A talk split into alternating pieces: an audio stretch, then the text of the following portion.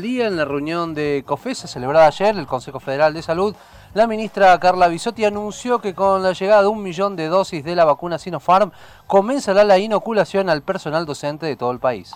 Para hablar sobre ese tema y sobre todo lo que tiene de nuevo, eh, lo que tiene que ver con el COVID-19 en nuestro país y en Córdoba, estamos en comunicación con el médico infectólogo, asesor del gobierno de la provincia de Córdoba, el doctor Hugo Pisi.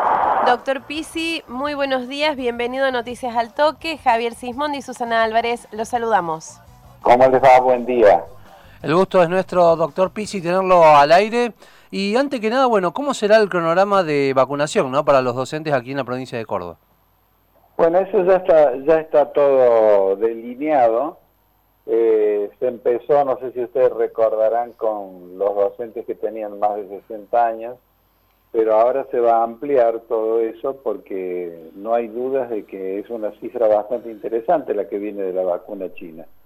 Además es una vacuna que ya está aprobada en varios países y que ha dado resultado. Tiene en su estructura una fabricación hecha en base a virus inactivos y son dos dosis. La primera sube prácticamente al 70% los anticuerpos y la segunda dosis, que se hace luego de los 20 días, 21, 22 días, sube a 80%. O sea, hay una diferencia, no sé si ustedes lo notaron, respecto a la vacuna rusa de casi 12 puntos de anticuerpos.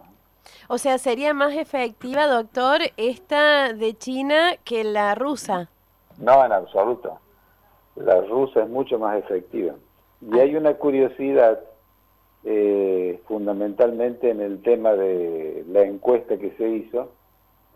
No sé si ustedes recuerdan que hace un tiempo, por ahí por septiembre, se preguntaba a la gente, población general, si usted quiere vacunarse, y había un porcentaje enorme que decía que no. Hoy la encuesta dice que más del 70% quiere vacunarse cuando le preguntan con qué vacuna, curiosamente eligen la rusa, cuando no sé si ustedes tienen presente que a la rusa le tiraron con, con bombas, con piedras, con infinidad de cosas, realmente se ha transformado en la vacuna líder. Ya está, ya inclusive está en las revistas mundiales, ya la están eh, denominando la vacuna líder, una vacuna estupenda realmente.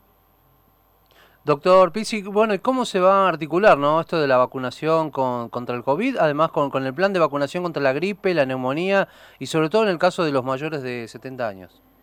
Bueno, con eso no hay problema. Nosotros estamos acostumbrados ya, eh, inclusive no sé si alguna vez pasaron por algún vacunatorio, cuando uno tiene la posibilidad de colocar dos vacunas se pueden colocar las dos vacunas, lo hemos hecho mucho tiempo, neumonía, gripe, gripe y neumonía, eh, o sea que no hay ningún problema. El asunto es tener el elemento, en este caso la vacuna, y fundamentalmente lo que ya hay ahora, una gran demanda, que antes realmente había temor, la gente no se acercaba, ahora hay una demanda, pero una demanda insistente, y una cosa que es buena, porque lo que era antes el temor y demás se dieron cuenta que es una necesidad, que las vacunas no hacen daño, que las vacunas son efectivas y lo único que nos va a permitir salir de esta tragedia y volver a tener la libertad que teníamos es con las vacunas, que es lo que termina con cualquier tipo de epidemia.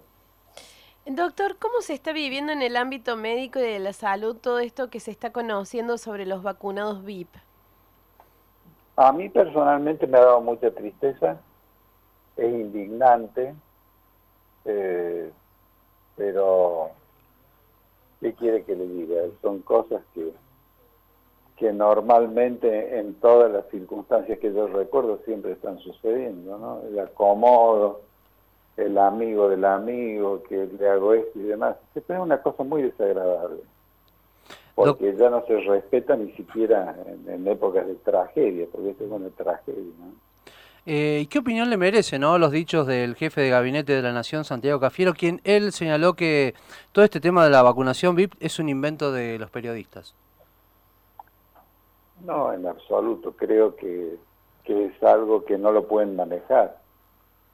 Da toda la sensación como que es algo que se les escapó de las manos Y no hay peor cosa que en circunstancias como esta, eh, la agresión. Y cuando usted agrede, todo se complica.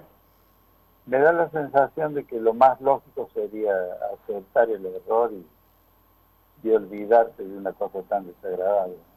Sí, y tomar las medidas, las acciones que haya que tomar para que se castigue a los responsables de esto, porque realmente usted lo dijo y lo sabemos todos, estamos en medio de una tragedia, entonces no es una acción como cualquier otra el hecho de eh, que se le ponga una vacuna a quien no está en una lista de prioridades en este contexto. Yo le digo, es una cosa que ha golpeado mucho y uno tiene, yo he perdido mucha gente de mi equipo, pero mucha gente, he perdido médicos de 38 años, he perdido un matrimonio médico, él y ella, he perdido enfermeras, o sea, usted me hace esa pregunta y, yo me encuentro con la situación, la real situación de todo esto, evidentemente es una cosa que, angustia, enerva y fundamentalmente molesta, ¿no? Recordamos que estamos en comunicación telefónica con Hugo Pizzi, médico infectólogo y además asesor del gobierno de la provincia de Córdoba. Doctor Pizzi, ¿alcanzarán a llegar las nuevas cepas antes de que se produzca la inmunidad de rebaño al país? Ojalá. Yo siempre dije, inclusive desde ya hace bastante tiempo, que el hecho de tener vacunada una gran cantidad de gente nos va a impedir que que nos agredan las nuevas modificaciones, las nuevas mutaciones. Porque fíjese usted que la sudafricana, por poner un ejemplo, eh, prácticamente eh, la destruyen a las dos vacunas norteamericanas.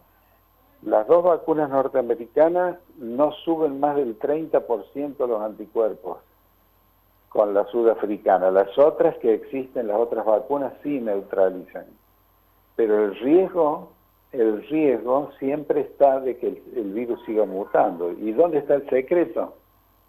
El secreto es que mientras más se cuide la gente, mientras más responsabilidad haya en la población, el virus al no entrar a tu cuerpo, porque uno lo evita, el virus no puede reproducirse rápido y proficuamente. Eso se llama técnicamente replicación si no hay replicación, no hay mutación. Entonces, fíjese qué importante que es evitar el contagio, que uno está diciendo constantemente por todos los medios, a través de ustedes y demás, evite el contagio, siga las normativas sanitarias y demás. A mayor contagio, más riesgo de que haya mutaciones. Pero lo más curioso de todo esto es de que todas estas cosas se pueden evitar. Pero para darle una idea, 17 fiestas clandestinas han sido desactivadas, por lo tanto debe haber habido 200. Cuando, se, cuando salen ante la autoridad policial se le hace el hisopado, el 12 al 10% según qué fiesta están infectados, o sea, son asintomáticos que estuvieron saltando, bailando y tirando saliva por todos lados, o sea que contaminaron a muchos de los que fueron a esa fiesta, pero ahí empieza el problema, porque vuelven a su casa por carecer absolutamente de independencia económica. Y cuando vuelven a su casa, según dice el último censo, la carencia habitacional argentina dice que muchos matrimonios viven con abuelos o con suegros. Por lo tanto, el joven indolente, imprudente, irresponsable va a la fiesta hace todo clandestinamente, busca el virus, lo lleva a la casa, lo tira en, su hogar, cierra la puerta por dentro y después tenemos que venir nosotros a hacer la retaila del inventario desagradable. Es decir, que no solo hay que aumentar la cantidad de vacunados, sino sobre todo seguir con los cuidados para no contagiarse. Es fundamental. Menos contaminación, menos mutación si hay más mutaciones, más riesgo de que las vacunas no sean efectivas. O sea, aquí es una cuestión de, de criterios, solidaridad, donde uno le pide a la población, cuídese usted y cuídenos a nosotros. Bueno, pero hay gente que usted ni con un martillo y un cortafierro en la cabeza se lo hace entrar.